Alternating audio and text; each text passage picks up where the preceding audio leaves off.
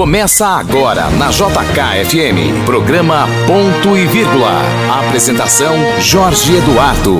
Bom dia Brasília, hoje é domingo, dia 12 de julho, e a gente tem aí um vai e vem, e essa semana inclusive foi especial nisso, um vai e vem em cima do comércio.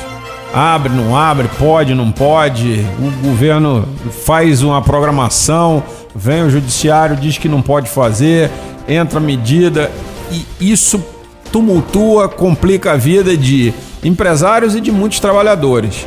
É, por conta disso, por conta dessas indefinições, o Distrito Federal está ameaçado de perder aí uma quantidade de pelo menos 20 mil empregos. Esses empregos são gerados por setores como hotéis, bares e restaurantes. E por isso a gente vai conversar hoje com o presidente do Sindobar, o Jael Antônio da Silva, que vai falar sobre essa indefinição dessa semana e o panorama de como estão hotéis, bares e restaurantes na nossa cidade. Além dele, passo aqui pela nossa mesa nessa manhã de domingo o Leandro Mazini, titular da coluna Esplanada, que comenta a Covid do presidente Jair Bolsonaro e outros assuntos ligados ao Palácio do Planalto. Passa também aqui o Roberto Wagner, do canal Fute Mesa Redonda, do portal Metrópolis, falando sobre a final do Carioca, que afinal vai ter final. Depois dele vem o Vicente Dátoli, especialista no Carnaval Carioca. E depois dele, quem chega é a Andréia Salles, dirigente do Grupo Brasil Sem Drogas, como sempre comentando sobre o uso e abuso de substâncias listas ou ilícitas. Bom, esses são os nossos convidados, os nossos comentaristas de hoje aqui no programa Ponto e Vírgula pela JKFM. Todos eles apresentados. O programa está no ar com a apresentação desse que vos fala, o Jorge Eduardo Antunes. A partir de agora você terá tudo que precisa saber para estar bem informado. Na JK, ponto e vírgula. Ponto e vírgula. Ponto e vírgula. Entrevista. Bom, e agora nós vamos receber o presidente do Sindicato de Hotéis, Bares e Restaurantes do Distrito Federal, o Jael Antônio da Silva. Bom dia, presidente. É, nesse momento, o presidente, eu queria que o senhor fizesse uma análise, por exemplo. É, o, o, o, o senhor é presidente do sindicato que lida com três ramos de economia muito importantes: hotéis, bares e restaurantes. É, vamos separar eles um pouquinho aqui agora. É, vamos falar primeiro dos hotéis. A gente tem vários hotéis fechados na cidade, as organizações Paulo Otávio, da qual a Rádio JK FM faz parte. Tem pelo menos um hotel hoje inteiramente fechado. Como é que está o panorama, por exemplo, do setor hoteleiro da cidade? Bom, o setor hoteleiro, na verdade, é, nunca houve um decreto fechando os hotéis da cidade. Uhum. Os hotéis da cidade, por iniciativa dos empresários, foram obrigados a fechar por conta de falta de hóspedes. É, racionalização, Ó, né? Companhia aérea, Uhum. e tem bloqueio em cidades, as pessoas estão com medo de viajar. Isso. É, então, não tendo hóspede, a opção que tem é fechar ou diminuir é, o seu quadro de funcionários. Inclusive, foi um dos setores, Uhum. o hoteleiro, que mais demitiu. É demitiu verdade. muita gente. Isso. O próprio grupo Palotável fez isso. Agora, por que, que ele fez? Ele fez porque não tinha opção. Não tem cliente, Uhum. não tem hóspede. E outra coisa, o processo de retorno da área hoteleira é muito mais a longo prazo. Os restaurantes não. Ele é lento e gradual, claro, né? Uhum. Porque nós vamos abrir, sei lá, dia 15% para que isso ocorra e vamos crescendo. Agora, a rede de hotéis vai depender de diversos outros fatores. Um deles é a própria abertura do restaurante, que já ajuda Exato. mas tem que voltar as companhias aéreas, tem que voltar é, as agências de turismo vendendo seus pacotes e trazendo aqui para Brasília, tem que botar o investimento em, a- em atrativos da cidade, em, vender Brasília para outras cidades, as pessoas têm que estar convencidas que elas poderão viajar e, e poderão vir aqui para a cidade. Então tem um, diversos fatores que fala-se, alguns estudiosos, que hotel vai ser lá para novembro, dezembro e olhe lá. Com muita sorte, né? Agora vamos falar um pouquinho dos restaurantes. Os restaurantes tiveram um grande abalo, porque os restaurantes é, foram obrigados a fechar. É, a- alguns conseguiram sobreviver mal e mal é, com delivery, take-out, mas a crise no, no- no segmento de restaurante foi grave, não foi, presidente? Muito grave, até porque nós temos já um, um levantamento é, acrescido de algumas outras informações, a própria mídia que às vezes ajuda a divulgar, não voltarão a abrir aproximadamente 3 mil estabelecimentos até levantamento feito no final do mês de começo agora de julho. 3 3 mil. mil estabelecimentos fecharão as portas. Nós já temos confirmados mais de 20 mil demissões no nosso segmento. Nossa. Os restaurantes, muitos deles não faziam delivery, porque os, a expertise deles era exatamente o atendimento presencial, né? No glamour do dentro do estabelecimento. Então, muitos fecharam por Nossa. Claro que alguns deles passaram depois a fazer delivery, Uhum. mas isso significa o quê? Que nós temos aproximadamente, entre bares e restaurantes, uns 30% fazendo delivery. Uhum. E o faturamento de delivery chega aí a 20, 20 25, no máximo 30% que os estabelecimentos faturavam antes. Então, é, te digo assim, não dá nem para pagar as contas. Né? Pois é, porque tem aluguel, tem funcionário, tem ah, ah, as despesas correntes, luz, gás, telefone, eh, impostos que não deixaram, podem ter sido aliviados, mas não deixaram e nem deixarão de ser cobrados, né?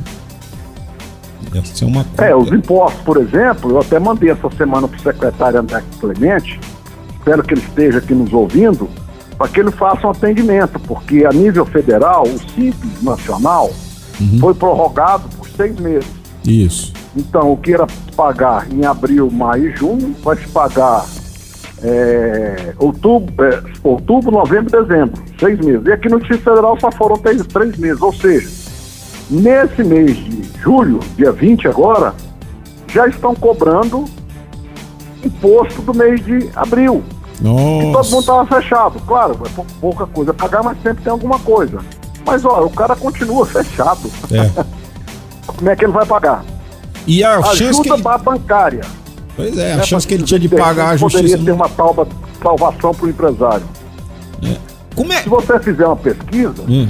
apenas 20% dos empresários conseguiram dinheiro em banco. E os outros 80% não conseguiram, não conseguiram. Por que, que não conseguiram? Vou te dar mais um exemplo. A própria SEB, né?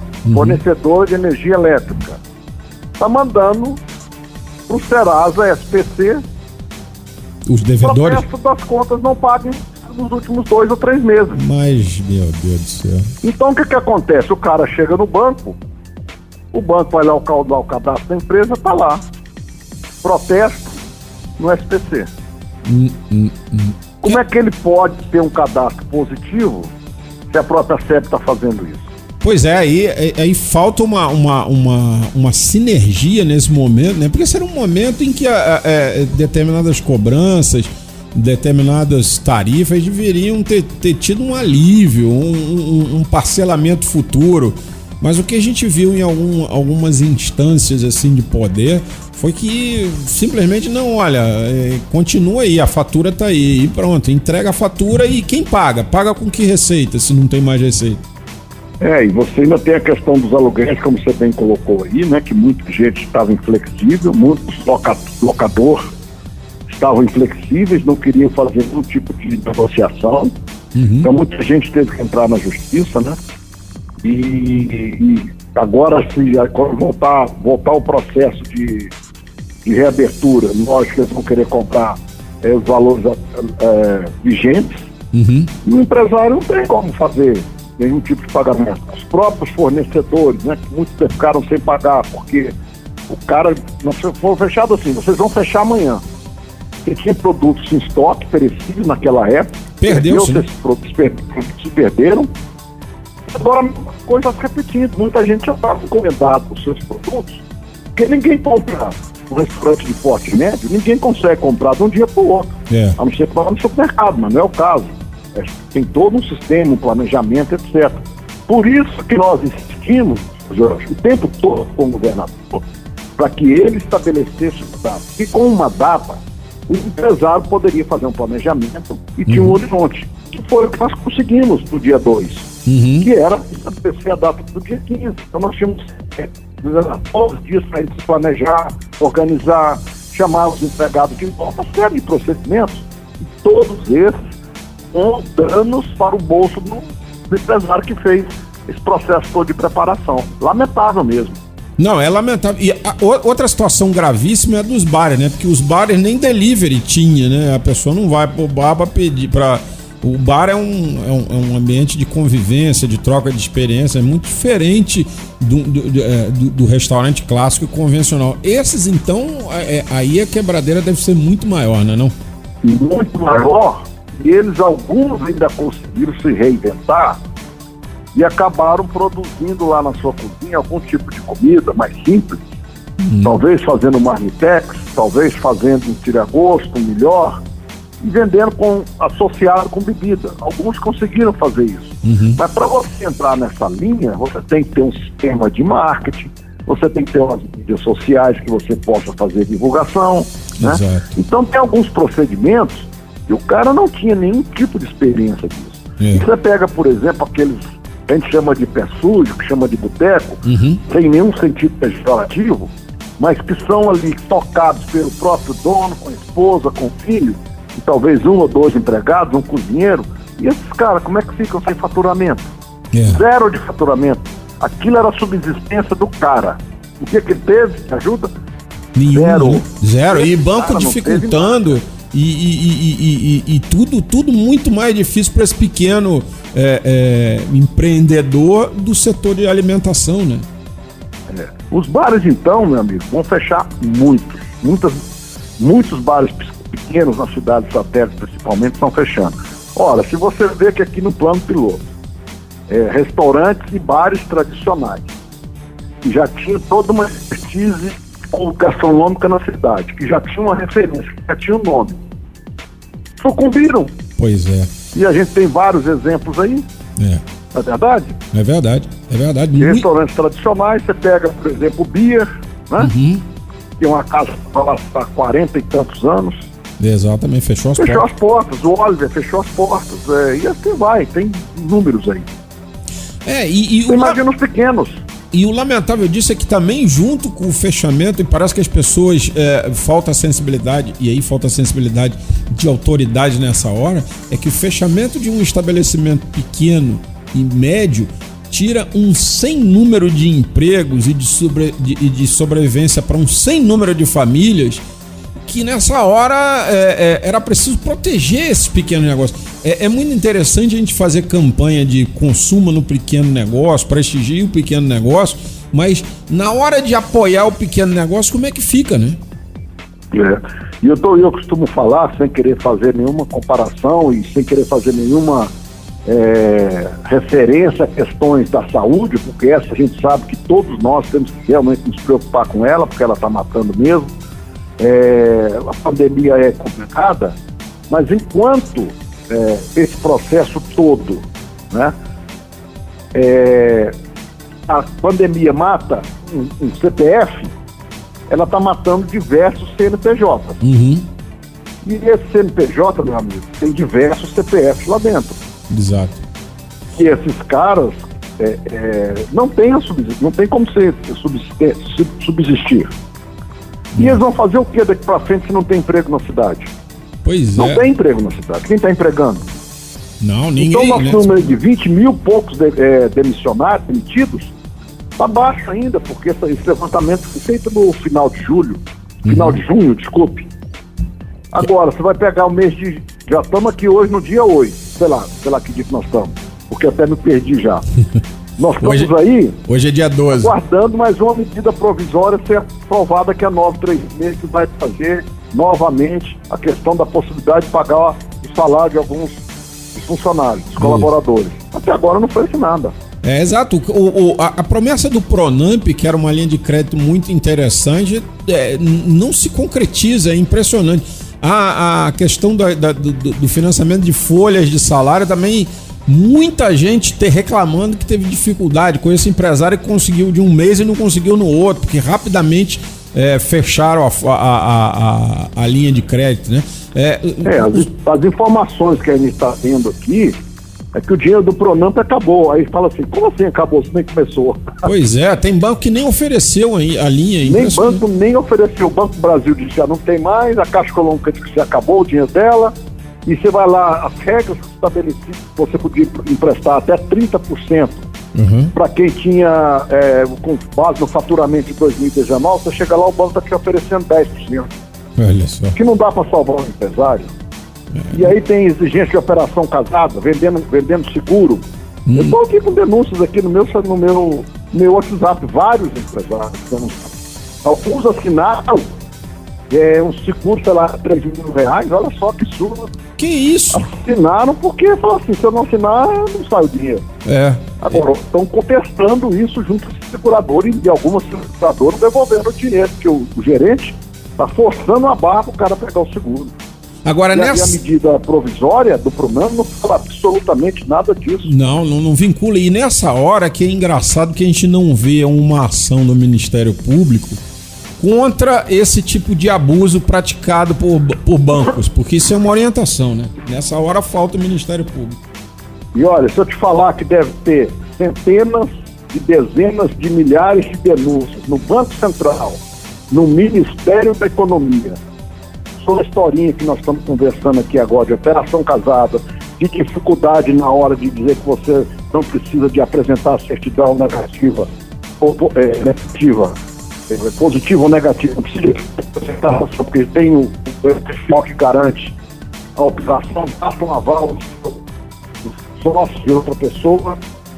Está cheio de denúncia. É. Você não vê ninguém falar nada. Pelo contrário, vai os banqueiros para. Não, porque nós vamos realizar, nós vamos fazer. E nada. Né? Nada. A, a, Então dificu- não tem saída, não, meu amigo. a dificuldade é muito grande. Agora, presidente, é, vamos, vamos supor. Isso aqui é um cenário absolutamente fictício que eu vou traçar agora, mas vamos supor que é, daqui a uma semana é, a- o coronavírus desaparecesse, como um que pôr num passo de mágica. Quanto tempo, a partir de uma sociedade normal, o segmento de, de, de- do setor de, de hotéis, bares e restaurantes demoraria para se recompor? Eu acho que para voltar ao que era antes, não vai voltar mais. Né? Porque as alternativas que foram apresentadas, que são as questões de mídias, né?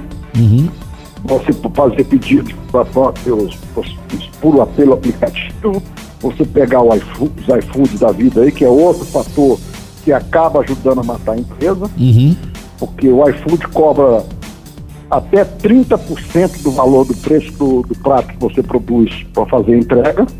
É um sócio Está informal. uma bagunça, não está funcionando, deixando todos os empresários na mão.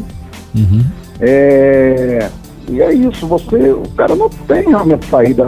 Então, é por esses fatores, eu acho que vai demorar muito. Vai demorar muito. Até porque a população perder totalmente o medo, eu acho que só após a vacina, né? Uhum. E me- Após a vacina, tudo bem. Mas nós vamos lento, lento e gradualmente. Eu acho que bares talvez seja até um pouquinho mais rápido. Principalmente aqueles bares que vendem comida, Uhum. que tem muito na cidade. Certo. Muito. O restaurante especificamente, ele talvez demore mais, porque tem aquela questão de você só pode ocupar 50%, tem problema de ambiente totalmente fechado. Né? E ainda sempre é uma preocupação. Mas eu acredito que aí quatro meses para a gente tentar nos aproximarmos de uma situação razoável, vamos dizer assim. Em resumo, presidente, o, o, o, o setor de hotéis, bares e restaurantes precisava de apoio, não teve. Precisava de linha de financiamento, não teve. Precisava de alívio de aluguéis, não teve. Precisava de alívio de impostos, não teve. Ainda dá, se chegar algum tipo de ajuda dessas ou ajuda combinada para ajudar, para cooperar para que esses estabelecimentos sobrevivam, ou não tem mais jeito nesse caso? Olha, jeito sempre tem, né? O que vai acontecer é o empresário demorar um pouco mais para se recuperar, vai se endividar mais, né?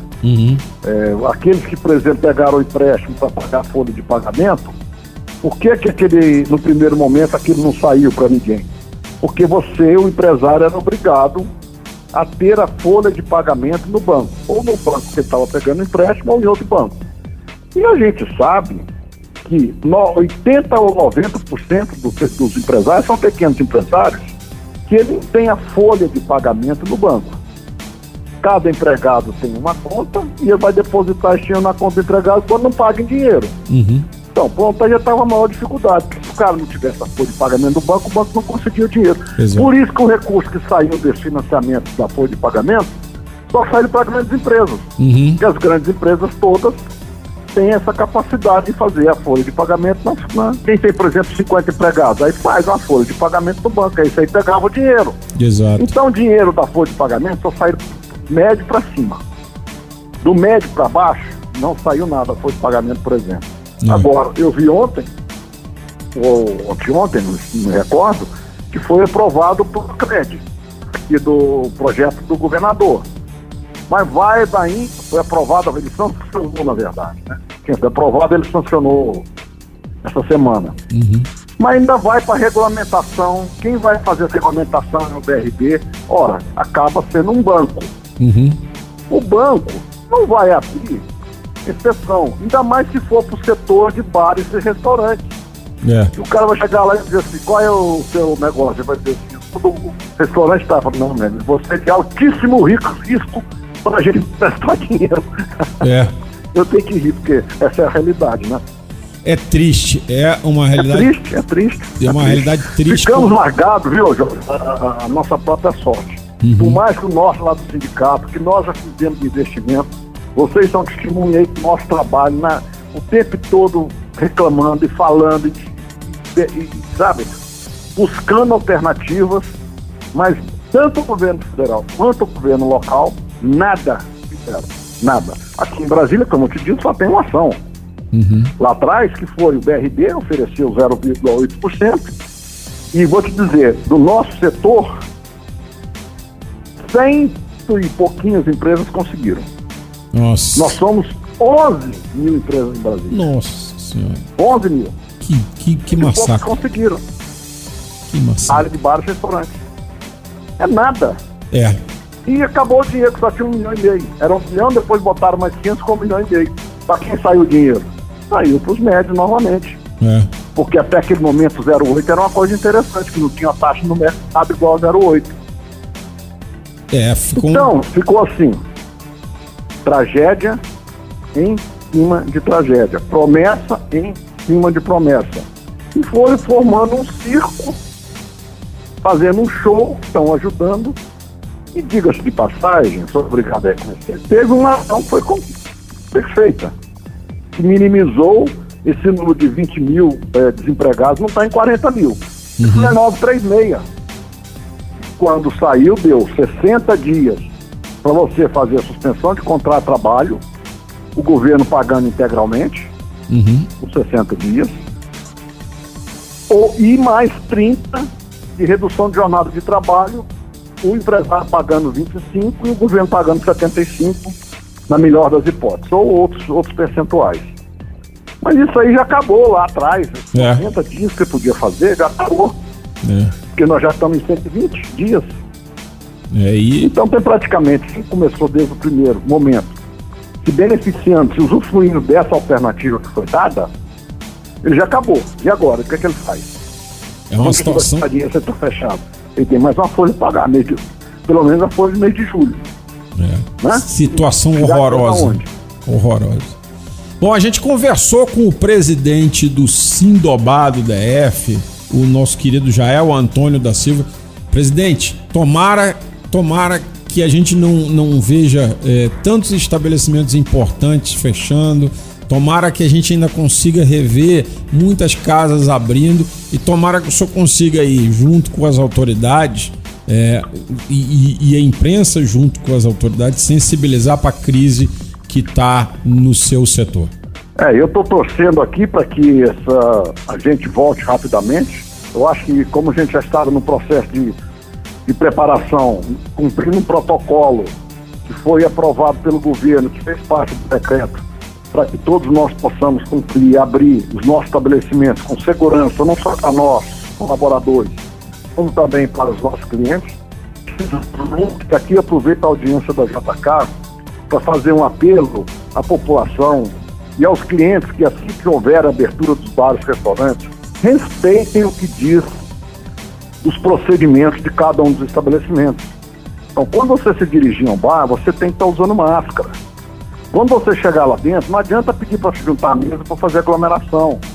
O estabelecimento não vai poder pegar uma mesa de reserva, e nem vai ter, e emendar no sua, porque não pode, é proibido, vai ser penalizado. Então precisa de haver uma conscientização, também que eu chamo de corresponsabilidade, dos clientes que vão frequentar esse nosso negócio para evitar, por exemplo, o que aconteceu no Rio de Janeiro, que vocês ficaram sabendo e viram através dos vídeos que circularam nas mídias. Exato. Então eu faço aqui esse apelo, aproveitando essa audiência de vocês e quero agradecer demais a oportunidade que vocês estão me dando. Muito obrigado. Obrigado ao presidente Jair Antônio da Silva. JK, programa Ponto e Vírgula. Quem chega agora no nosso programa Ponto e Vírgula desse domingo, depois dessa entrevista preocupante aí do presidente do Sindobá, é o meu amigo Leandro Mazini. Na JK, ponto e vírgula.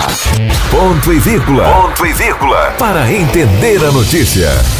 Mazini, você sabe, é titular da coluna Esplanada, a coluna mais lida do país, em 51 jornais, sites e portais prestigiados dessa nação. Lá você encontra notas exclusivas, artigos, tudo, tudo, tudo que você precisa saber para estar bem informado. A coluna Esplanada é igual ao programa Ponto e Vírgula. Não é isso, Mazini? Bom dia. Oi, Jorge. Bom dia, bom dia, caro ouvinte da JKFM. Obrigado, Jorge, pelas referências de sempre. Vamos que vamos nos assuntos de hoje. É, porque você é o cara, Mazine. Olha aqui, Mazine, Mazine, a gente vive num país assim surreal. Afinal de contas, a Covid do presidente é agora ou foi antes? E, ou essa já é a segunda? Olha, eu vou contar o que eu sei de fonte fidedigna do Palácio do Planalto, que gente que entra no gabinete dele metendo o pé na porta. E eu falo o fato, mas não entrego a fonte, Boa. obviamente. Então, caro ouvinte, é o seguinte: já é a segunda vez que o presidente está positivado. E eu dei em primeira mão isso na coluna Esplanada lá atrás, meses atrás, quando ele voltou da viagem dos Estados Unidos. Exato. Eu vou contar, eu vou dar meus argumentos para defender isso, e não é uma tese, é um fato. E vou dar o que aconteceu. Primeiro, vou partir da fonte um alto militar jogou no grupo dos militares do Palácio Planalto a informação de que ele estava positivado. Foi chamado a atenção por um chefão para tirar do grupo, que era risco, era questão de soberania nacional, e retirou. Né? Mas o, a, história já tinha vazado. Né? Isso é uma coisa. Outra coisa, aí vem as evidências de que ele estava positivado. Isso eu confio muito na minha fonte, Jorge ele tomou cloroquina e hidroxicloroquina direto, se curou nisso, entendeu? Agora foi irresponsável porque ele achava que estava imunizado e pegou de novo. Né? E médicos, muitos médicos que eu já consultei falam, é possível a pessoa pegar duas vezes. E aí fica um alerta. Isso fica um alerta importante para as pessoas que pegaram ou que tiveram o seu exame positivado, é, não ficar dando mole. É o que aconteceu com o presidente. E pior, ele podia ou pôde ter, inclusive a gente não vai saber agora, ter contaminado outras pessoas com as quais ele teve contato nas ruas. Quantas vezes o presidente, depois disso, né, saiu aí nas ruas de Brasília sem máscara, em várias agendas, cumprimentando o povo, passando mão no nariz, pegando mão de uma senhora, desse pódio. Então o fato é o seguinte, e a minha fonte confirma que ele estava positivado, Além disso, aí vem as evidências. A, a comitiva inteira foi positivada quando voltou dos Estados Unidos. Né? 23 pessoas da comitiva estavam com coronavírus, só o presidente não. Outra coisa, foi fazer exame no Hospital das Forças Armadas, HFA, referência em Brasília e nacionalmente dos militares. Com todo respeito, nós temos os militares. Até porque, Jorge, pode ser uma questão de soberania nacional, de segurança nacional, né? Restringir a informação e não divulgar a informação de que ele estava positivado. O que, que aconteceu? Enrolaram tanto, o próprio presidente, eu perguntei no mesmo dia que eu dei a notícia que desmentiu, ele não quis entregar o exame. Foram meses para liberar o exame, só depois que o Estadão, o Jornal Estado de São Paulo, foi à justiça e pediu para liberar, o AGU segurou, mas depois soltou. Mas quando soltou, veio que estava negativado. Mas não se sabe, e depois, meses depois, ele usou nome fictício, tudo bem. Mas quando o HFA foi pressionado a soltar a lista daqueles que fizeram o exame naquela semana que o presidente fez, havia dois nomes ocultos, né, que eles não quiseram divulgar, por questões também de segurança nacional. Né? Então, assim, há várias evidências de que ele estava positivado sim e se curou. Deu mole de novo, pegou de novo e agora ele viu que não poderia esconder. A, a, os sintomas estavam muito fortes e as pessoas que convivam com ele né, estavam vendo isso. Forte, tosse forte, dor de cabeça, febre forte. Não deu outra. Está agora enclausurado no Palácio da Alvorada.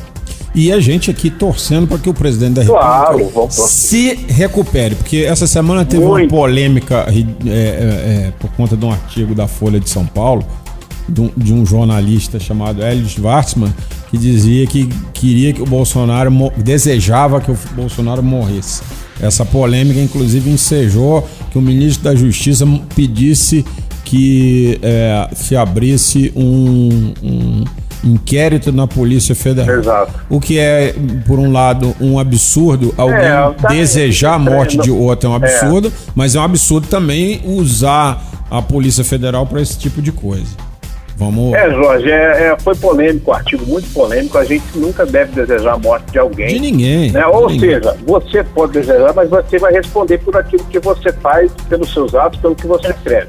É, o É. que acontece com o editor da Folha de São Paulo agora. Agora não precisava jogar esse latão de querosene num palheiro né, que já estava com, com faísca. Exato, totalmente desnecessário, absolutamente Desnecessário. desnecessário. É. Até porque esse país tem, tem coisas muito sérias para se preocupar. Tem Exato. um coronavírus e tem um outro vírus chamado Roberto Jefferson. não vamos falar que é assim, olha, o Gerson é outro personagem polêmico. Não, é, é uma Ele- brincadeira, é uma brincadeira evidentemente mais pesada. Claro, é uma metáfora. Olha, faz parte. Ele, se tivesse ao vivo com a gente agora, entenderia perfeitamente que eu já entrevistei o Gerson. Ele é- ele é. Ele é um homem muito bem humorado, Ele é leva numa boa, ao contrário de outros tantos. Mas é, é- é a metáfora da política, é, o jogo, é da política é o jogo, nós sabemos disso. O caro ouvinte também sabe. O Jefferson é um personagem polêmico da política nacional. Ele teve o grande auge da carreira dele, infelizmente negativamente para ele, quando ele denunciou um mensalão, Uhum. né, que virou a ação penal 470, que quase destruiu o governo Lula. É, foi caçado, assim como o José Dirceu também, que ele entregou e viraram inimigos pigadais, também foi caçado. O Jefferson voltou agora no governo Bolsonaro com muita pompa e bastante discrição também, porque ele é amigo do Bolsonaro de décadas. O Bolsonaro, quando começou como vereador no Rio, há quase 30 anos atrás, foi pelo PTB, no qual o Jefferson já era manda-chuva no Rio. Né? E são muito amigos, inclusive. E o Jefferson conversa com ele quase toda semana, para não falar todo dia, troca mensagens. E o Jefferson acabou de convidar o presidente Bolsonaro para voltar para o PTB. Não brinca. Partido que, é, pro PTB, que é o partido do Bolsonaro, já foi vereador e deputado É, federal. É verdade. Bolsonaro, lembrando, ele era era do PTB, depois foi para o PP, que hoje é progressistas, e depois caiu de, de paraquedas no PSL do Bivar, com quem brigou, para ir se eleger presidente. Hoje o Bolsonaro está sem partido. Ele pode trocar de partido? Pode. Tá? Então aí, o, o Jefferson, aproveitando essa onda aí de que está bem com, com o homem, chamou ele para entrar no partido para disputar a reeleição em 2022. Está Mas- longe ainda, ele vai pensar. Mas tem mais gente. Mas o Bob Jeff quer também uma deputada federal aqui do DF, não é isso? Tem. Ele chamou a Bia Kicis, ele, ele convidou a Bia Kicis, convidou o Paulo Fernando Melo, que bateu na trave para deputado federal, teve 28 mil votos, quase É, tem o ainda- Paulo virou suplente. Tem uma o Paulo hoje é vice-presidente do Patriota, que é um partido aliado também Isso. E o Paulo, o Paulo Fernando ainda tem aquela questão para decidir junto com o, o, o deputado Luiz Miranda, né? O Paulo é o segundo suplente, né? É. Ah, é, tem uma confusão aí de que o Luiz Miranda, é, né? Por, por enquanto, o Luiz Miranda está sendo bem blindado na Câmara e o Tribunal Regional Eleitoral TSE estão segurando ele. Não se sabe o que vai ser daqui para frente. O Luiz Miranda está cheio de processos por suspeita de estelionato. É o nosso país, né? Agora, sim, voltando ao Jefferson, que não deixa de ser uma figura ainda polêmica, né? Por defender tanto o Bolsonaro, ele convidou também, por fim, o, jornalista blogueiro, não deixa, olha, eu vou falar de um parênteses aqui. a jornalistas, todo jornalista pode ser um blogueiro, mas nem todo blogueiro hoje é jornalista. Tem que uhum. diferenciar isso. Né? Que muita gente é blogueiro, blogueirinho de tudo, mas não é jornalista. Então, mas fato é que o Oswaldo Eustáquio, que foi preso no inquérito, na esteira do inquérito do STF sobre ataques às instituições republicanas, no, comandado pelo ministro Alexandre de Moraes, Eustáquio ficou lá 10 dias na cadeia por suspeita de fuga do país, estava sendo investigado.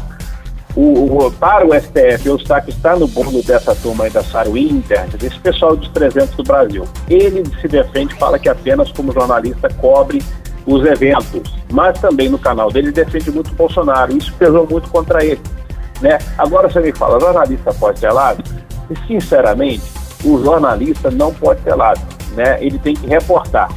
Né? Agora, o jornalista, tá, é, o, o cara que tem lado, ele acaba tomando parte, ele vira um, um militante, uhum. né? um comunicador militante. É o caso do Oswaldo Eustáquio, ele não deixa de ser jornalista, mas virou um comunicador militante bolsonarista. Por isso ele é tão é, assim citado na mídia como um blogueiro bolsonarista. Yeah. Aí... Ah, agora, assim, para falar dele, desculpa, Jorge, enfim, eu estou falando muito hoje.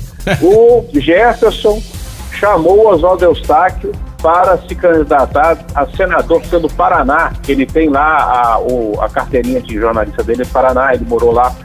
E ele aceitou, foi no almoço na quarta-feira aqui em Brasília. Ixi, Maria. E vamos ver, acho que vai fazer um barulho, né? É, valha-me Deus, o Brasil ele não, ele não para de nos surpreender com assuntos é, absolutamente insólitos, né? Mas, enfim. Pois é. Se o povo levar para casa do povo, não pode fazer nada.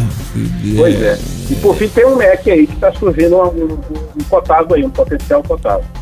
Ah, o nome dele é. Ele é um professor, teólogo, tem mestrado, doutorado. O currículo é verdadeiro. Vamos abrir um parênteses aqui também, oh. né? diferentemente do anterior, né? Que tentou. O nome dele é Milton Ribeiro, ele é professor e já foi reitor da Universidade Mackenzie de São Paulo. Que bom. Foi fisgado lá, foi puxado. Teria uma reunião com o Bolsonaro na terça-feira aqui em Brasília, mas o Bolsonaro anunciou o Covid e acabou não tendo. Provavelmente já conversaram por videoconferência. Ele é o grande cotado hoje, professor Milton Ribeiro, ex-reitor e atual professor da Universidade Mackenzie, presbiteriana, que é famosíssima lá em São Paulo, tradicionalista e tem o perfil que o Bolsonaro quer, é. direita, conservador, né? É. Então, assim, vamos ver que isso vai ser ele mesmo. É isso, vamos ver. Esperamos que a gente tenha nessa semana boa notícia de ter o ministro da Educação e da Saúde, porque o Brasil não aguenta mais interinos em duas áreas tão estratégicas. Mazine, um abraço, sucesso aí um na sua coluna Jorge. explanada, meu irmão. Até o próximo domingo, espero voltar com boas notícias. Voltaremos. Abraço, esse foi o Leandro Mazini da Coluna Esplanada aqui falando sobre política e economia no nosso programa Ponto e Vírgula. Saiu Mazini, entra agora o craque do futebol, Roberto Wagner. Na JK, ponto e vírgula.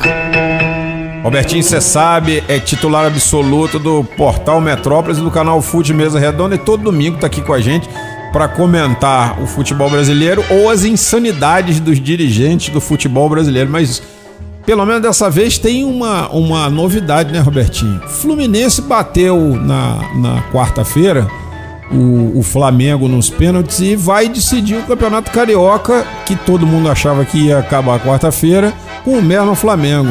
O que, você acha desse derby aí? Bom dia. Bom dia, Jorge. Bom dia aos amigos aqui de bancada virtual e aos amigos da JKFM. É uma surpresa, né, Jorge? O Fluminense contrariou a lógica, bateu o favorito Flamengo na final da Taça Rio nos pênaltis, né, na última quarta-feira, e agora tem mais dois jogos contra esse mesmo Flamengo para poder ir em busca do Campeonato Carioca, o título do Campeonato Carioca. Bom, acho que antes da gente tratar do jogo em si, Jorge, a gente pode falar, que nem você já puxou aí, da confusão se tornou o Campeonato Carioca. Exato. É, já não era algo muito organizado desde o começo, né? E nesse, depois da pandemia tem se transformado assim, um dos campeonatos mais absurdos que a gente teve nos últimos tempos. Acho que só, ah, acho que acho que ganhou até do caixão. Se lembra da edição do caixão? É, do caixa d'água, né? O caixão acho que foi 2002, se eu não me engano. Foi um, um campeonato que o Fluminense inclusive venceu. derrotou o Volta Redonda, se não me engano, na final. O Abel era o técnico do, do Fluminense. Foi um campeonato que ninguém viu, porque tava todo mundo focado na, no Rio São Paulo.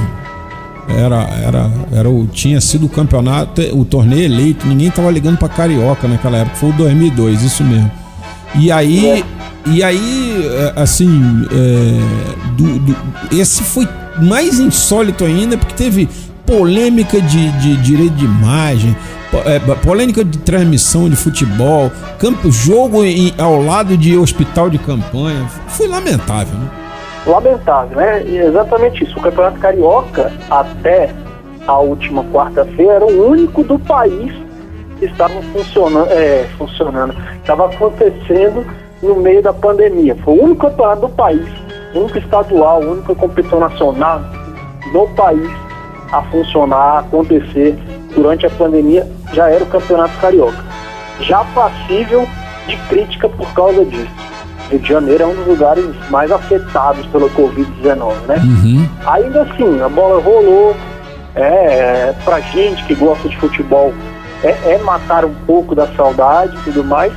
E a final da Taça Rio ocorreu em meio a um embrólio. Eu, eu aqui, tem que ter aquela corneta, né?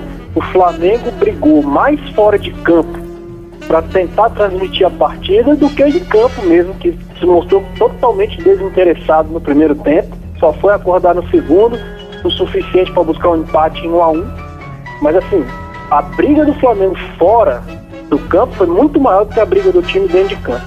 É. O Fluminense não tinha nada com isso, fez uma partida excelente defensivamente. É bom destacar, né? Desse negócio que eu já vi muita gente falando nó tático, não existiu nó tático. O Fluminense jogou muito bem defensivamente contra um time que ele sabia que era superior tecnicamente. E por isso foi premiado com o empate e a vitória nos pênaltis foi mais competente, né? Uhum. Então, é assim, é muita confusão fora para pouco jogo dentro de campo. Pois Vamos é. ver se nesses dois últimos jogos agora a gente consegue ter um, um cenário melhor, né? Pelo menos já está definido que esse primeiro jogo domingo agora passa na Flu TV, no YouTube, e o jogo de quarta-feira, o segundo da final, passa na Flá TV, no YouTube do Flamengo. Que essas duas datas são outras duas abominações, né? Primeiro que é o seguinte, né?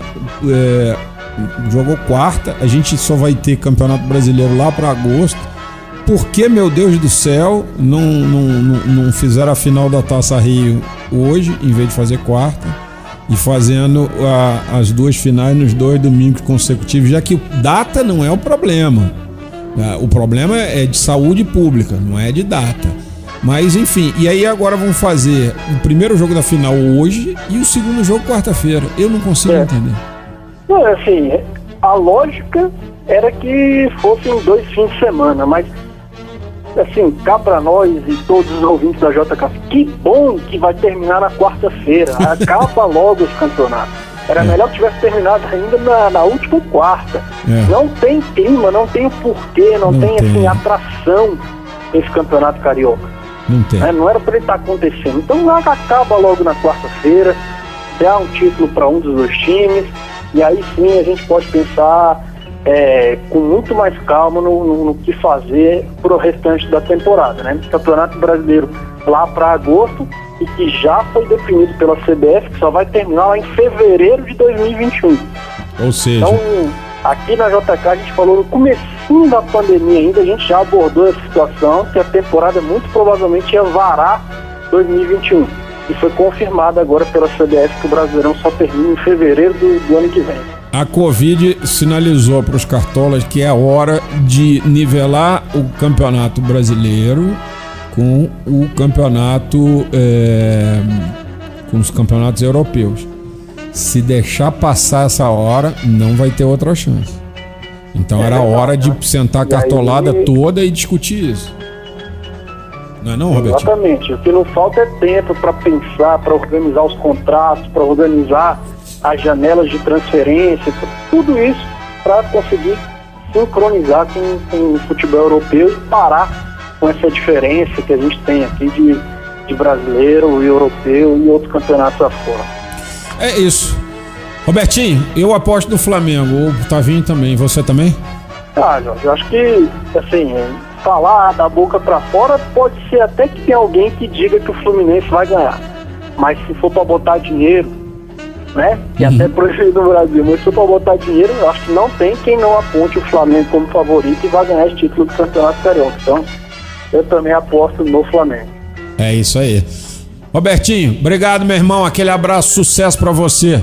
Valeu, Jorgão. Um grande abraço a você, Tavinho, Marzinho e a todos os ouvintes da JKFM.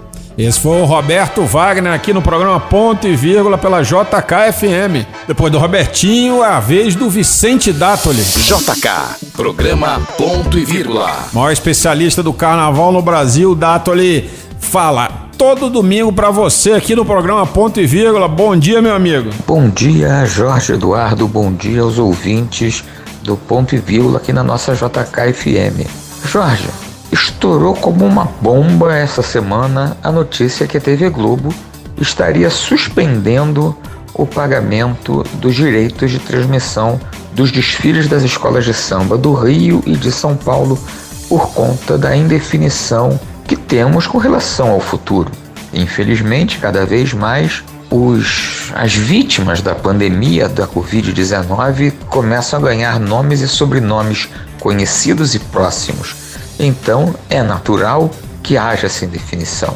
E é natural também que a TV Globo, que é uma empresa que tem que dar lucro, não é uma associação filantrópica, procure se resguardar. Só que as pessoas, para variar, Jorge, cometem um erro. Para começar, a primeira coisa que dizem é que a Rede Globo suspendeu o dinheiro do carnaval. Gente, não é assim. Carnaval é um todo. É baile infantil, é desfile de fantasias, é gente na rua brincando, é desfile de escola de samba. Tudo isso compõe o carnaval. Então, repito, o desfile das escolas de samba é um pedaço do grande evento denominado carnaval. E como a gente já vem conversando aqui desde que essa pandemia começou, nós efetivamente não temos noção do que vai acontecer em fevereiro de 2021. O que sabemos é que sem um tratamento efetivo, sem uma vacina, sem um remédio, não dá para querer que o pessoal vá para a rua aglomerar, ficar juntinho, pulando, gritando, cantando. Apesar das bobagens que andaram sendo feitas, por exemplo, aqui no Leblon. Mas isso, quando eu falo aqui, é no Rio de Janeiro. Mas isso a gente deixa para lá. Então, é natural, volto a dizer, que a emissora procure se resguardar. Como é que ela vai pagar por algo que não sabe se vai receber? Se a Copa do Mundo de 2022 no Catar está batida e rebatida pela FIFA, a Globo pediu um tempo, por que não com algo que estamos há sete meses e que corre riscos de não acontecer? Apesar de tudo isso, volto a afirmar, as escolas de samba, dentro das suas possibilidades, estão trabalhando. Nesta semana, por exemplo, seguindo aquilo que parece ser uma linha para 2021, o Salgueiro apresentou seu enredo. Vai se chamar Resistência e fala da situação da comunidade afrodescendente no Brasil, fazendo um histórico desde os tempos de escravidão, passando pela assinatura da Lei Áurea até os dias de hoje. Resistência é o enredo do Salgueiro. Então, repetindo, dentro das suas possibilidades, as escolas estão trabalhando. Resta saber se trabalham para o meio de fevereiro, para maio, junho, julho ou se já se preparam para 2022. Um abraço, Jorge. Bom domingo para todos aí. Valeu, esse foi Vicente Dátoli, direto do Rio de Janeiro, com as novidades do carnaval. JK, programa Ponto e Vírgula. E muito bem, quem chega agora aqui nessa reta final do programa Ponto e Vírgula pela JKFM é a Andréa Salles, ela é que é dirigente do grupo Brasil Sem Drogas. Ponto e vírgula. Ponto e vírgula. Saúde. A Andréia, como você sabe, toda semana está aqui com a gente comentando esses assuntos de uso e abuso de substâncias listas ou ilícitas. Se você tem um problema nessa área, manda um WhatsApp aqui para o programa no 993334050 ou escreve para ela no Andréia com, com no Sales com dois L's, ponto Andréia com IA, arroba gmail.com. É, hoje tem um depoimento muito interessante aqui, André, de um, de um ouvinte. Ele escreveu bastante, mas em resumo o que ele diz é que ele hoje se sente plenamente recuperado e ele passou de uma descrença em todos os valores, assim, de uma situação de ateísmo para uma situação de fé e que foi nessa fé que agarrado a ela ele conseguiu se recuperar. É, você já tinha dito aqui em outras ocasiões que essa fé é uma, uma ferramenta importante para a recuperação, não é isso? É, Jorge, é verdade. A, acreditar num poder superior, seja ele qual for, porque cada um tem a sua religião, cada um tem a sua forma de acreditar, é o primeiro pilar para você sair do uso de substâncias lícitas e ilícitas, o uso e abuso, né?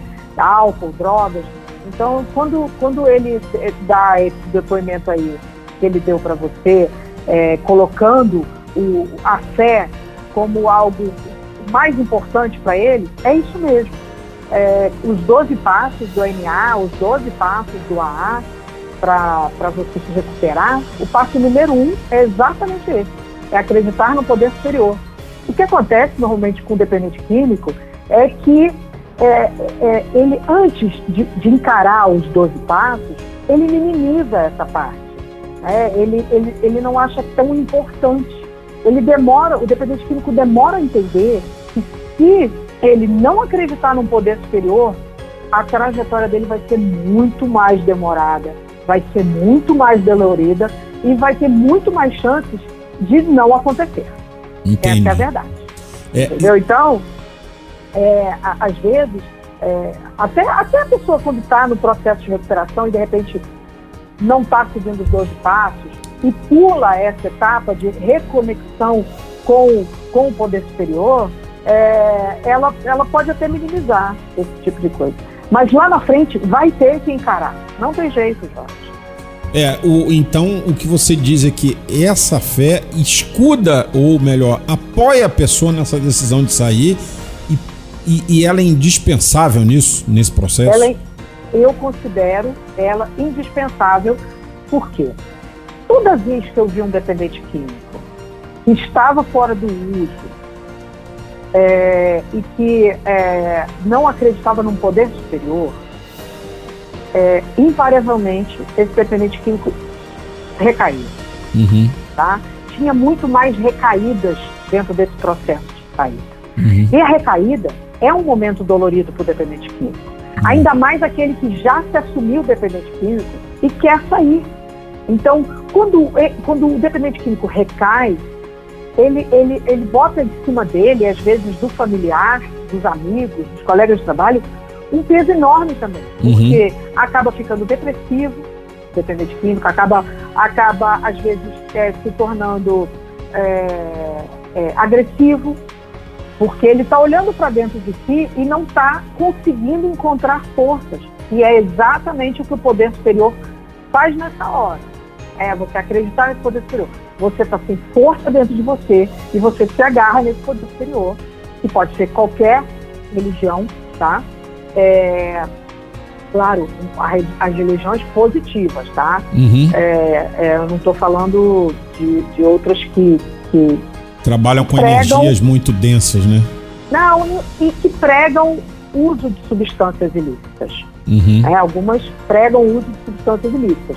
Essas são, é mais alguém que tem dependência química não pode se abraçar com uma religião que é, pregue o uso de substâncias químicas uhum. que causam dependência. É. é. porque o dependente químico ele está sujeito a ser dependente de qualquer dessas substâncias. É, e aí pode mudar de uma para outra, né? Exatamente. Então, o ideal é que o dependente químico não se abrace com religiões que pregam o uso de substâncias entorpecentes e que causam dependência. Né? É. Então, você acreditando num poder superior e esse, e esse poder superior sendo capaz de te amparar nos momentos difíceis, é, certamente é, as recaídas serão infinitamente me menores. Claro, eventualmente pode acontecer, mas pela minha experiência, elas são poucas perto do que é para aquelas pessoas que é, usam o poder superior de apoio, de amparo e de confiança.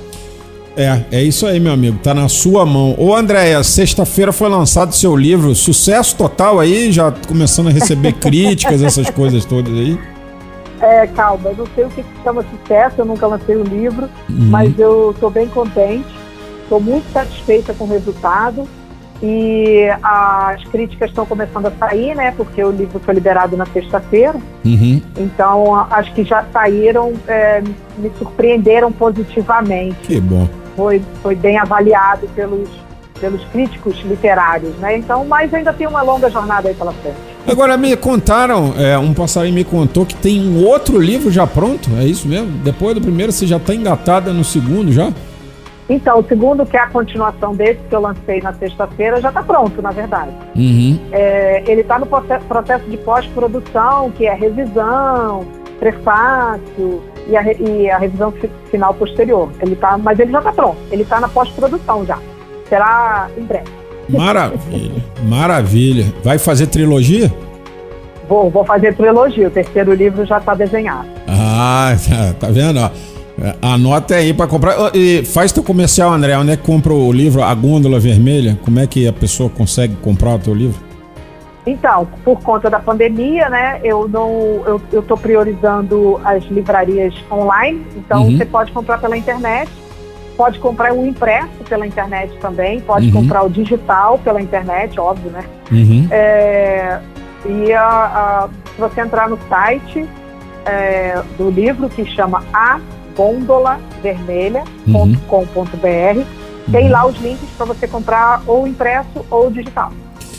Maravilha, essa foi a Andréa Salles, nossa amiga dirigente do Grupo Brasil Sem Drogas, conversando aqui sobre dependência química, sobre como sair da dependência química e falando um pouquinho da obra literária dela, o livro A Gôndola Vermelha, lançado na última sexta-feira. Programa Ponto e Vírgula, JKFM. Bom, encerramos aqui o programa Ponto e Vírgula desse domingo, já não temos mais tempo. Nos trabalhos técnicos, Otávio Fernandes, Otavinho, o grande flamenguista, me ajudou a levar esse ponto e vírgula até você. Gostou? Volta semana que vem que tem mais programa ponto e vírgula aqui na JKFM ou nos podcasts do Breaker, do Rádio Public, da própria JKFM e no seu Spotify. Tchau Brasília, até lá. Você ouviu programa ponto e vírgula. De volta próximo domingo às 8 da manhã.